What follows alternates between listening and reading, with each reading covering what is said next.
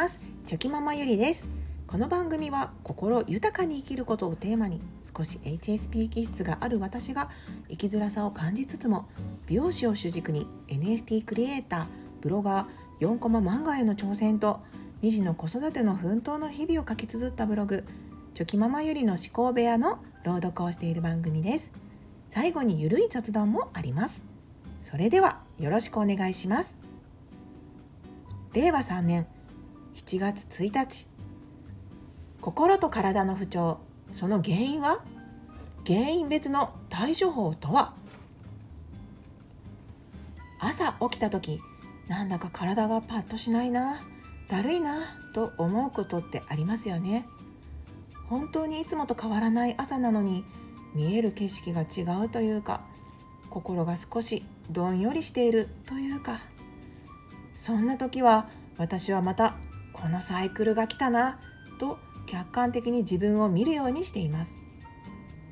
生きていく以上は必ずやってくる心と体の不調。いろいろな種類の不調はあると思うのですが今日は日々のよくある不調を私に当てはめた時思いつく原因をまとめてみようと思います。そしてそれらについてどう対処していけばいいのか考えを掘り下げてみました。言っていることは当たり前の内容ですが原因を言語化することでああやっぱりこのなんとなくの不調ってそうだよねと客観的に理解することができます。気にしなければなんとなく調子悪いなと思うだけで過ぎていく日々ですが時には少し立ち止まり原因を追求することで気持ちが楽になることもありますこんな人もいるんだなという目線でお読みいただけたら幸いです。心と体不調の原因を探る。一言で不調と言っても心の不調なのか体の不調なのかさまざまな不調というのがあると思います。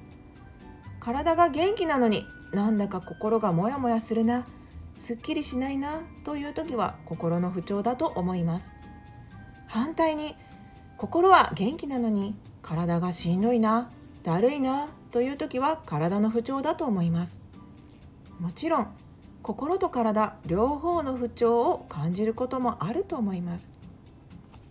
それがだいたい定期的に来るものなのか予期せぬタイミングで起こるものなのか様々だと思います。もやもやの一つに女性には PMS 月経前症候群という症状がありこれは毎月定期的にやってくる心と体の不調の一つだと思います。私の場合なんか今日は体調が優れないなと不調を感じた時は PMS かな？最近寝不足が続いていたからかな？昨日の一日の過ごし方の中で思い当たることはないかな？予定を詰めすぎていなかったかな？などまずはざっくりと原因を探ってみます。原因1睡眠不足。そこで寝不足から来るものかもしれない。と心当たりがある時は解決策はシンプルです。そこから数日間の間はできるだけ睡眠を確保できるように段取りを組み自分の体調を整えれるようにしていきます。睡眠が原因の場合はこれで大体解決できます。しっかり睡眠が取れていると体が回復し心と体のモヤモヤもいつの間にかすっきりしています。本当に年を重ねれば重ねるほど睡眠不足の弊害は大きくのしかかってきます。なんなら私は睡眠不足の日は確実に吐き気がします。昔はそんなことなかったのに。たかが睡眠不足と考えるのは危険です。自分のパフォーマンスが落ちることにもつながります。睡眠負債という言葉があるように睡眠不足の積み重なりは本当に気をつけなければいけません。原因2予定の詰めすぎ忙しい。予定を詰めすぎていたのかなと心当たりがある時はその日以降の予定をできるだけ詰めすぎないようにします。とにかく自分が疲れすぎない予定の組み方を考えて段取りするようにします。1週間に自分がどれくらい予定を詰めればしんどくなるのか。どういう予定だと疲れやすいのか。そういうことも把握しておくことで自分の予定を入れる時のペース配分に役立ちます。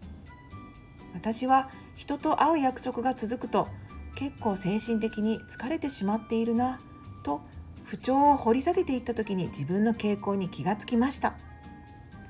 それは自分の性格なのでどうしようもないことなのでペース配分を考え予定を組む時に気をつけるようにしています。ただただ雑用などの用事をこなすだけの予定よりもやはり人と会う人と接するという用事は相手への気遣いであったりいろんなことを考えたりするので心のパワーを使っているんだろうなと思います。原因 3PMS 月経前症候群。月経前症候群 PNS などはこれはもうホルモンが関係しているので自分ではどうすることもできません。見えない敵です。これについても症状は人それぞれなのでだいたい自分が不調な時にその後にすぐに生理が来るようであればその不調の原因が PMS だということがわかります。ホルモンというのは目に見えないものなので本当に厄介です。けれどやはり目に見えないものでも自分たちに影響を与えているというのは事実であります。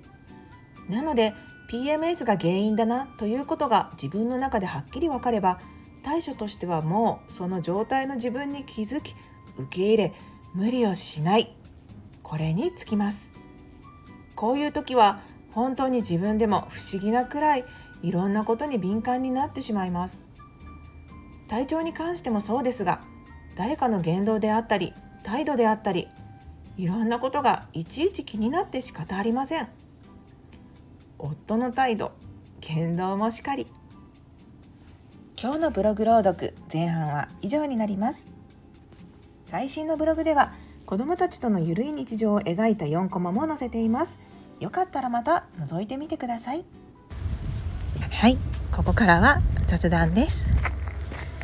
今日はですねちょっとまたこれも初めての試みで外で雑談をとっています。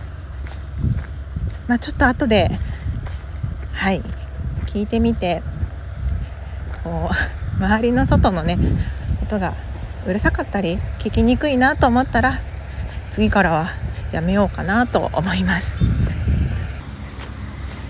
ね今はもう稲刈りのシーズンなので私の近所は結構田んぼが多かったりするのですごいですね。なんかみんな忙しそうに稲を刈られています。はい。今日はですねまあ私はいつも朝に朝のうちに夜ご飯の支度であったりとか、まあ、できるところまでを準備をすることが多いんですけどで結構予定が忙しい予定が続くなっていう時は結構ね必ずカレーを作ることが多くてですね。うちの夫はカレーが続いても嫌ではないタイプなのではい忙しい週の時はカレーを作るっていうのが 我が家のまあ決まりになってるんですけども。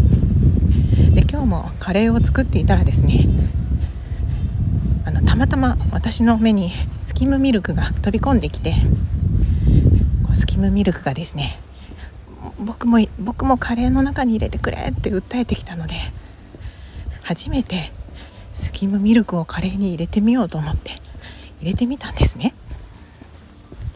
しかもちゃんとこうパッケージの裏にもコクをコク出しのためにこれぐらい入れてくださいみたいな量が書いてあったのでちゃんとその通りに入れたんですけどなんか思ったより なんか白くなってしまって カレーなのになんかすごいミルクカレーみたいな色になってしまって今それを 見て私もあなんかカレーがカレーが白くなってしまったってこうつぶやいてたらですねもう夫がすかさず「頼むから頼むからカレーとかアレンジしんといてくれって嘆いてました。ねえアレンジねえしたくなりませんか？なんかはい。うちのカレーは何でいつもこんなに安定しひんにあってその後もね結構言ってたんですけども。はい。私は結構アレンジをしたくなるので だって今よりももっと美味しくなったら嬉しいじゃないですか。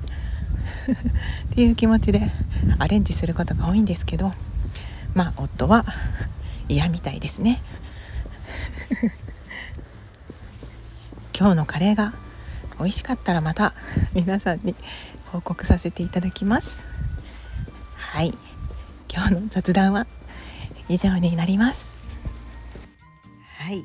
やっぱり外だとザーザーザーザー風の音とかいろんな音がしてうるさかったですね。すいません。やっぱりちょっと外だと厳しいんですかね。うん。またいろいろ試行錯誤したいと思います。はい。それでは昨日より今日今日より明日一歩でも前進。この番組があなたの今日という日を生き抜くための心の活力になれたら嬉しいです。今日も最高の一日をお過ごしください。ありがとうございました。ではまた明日。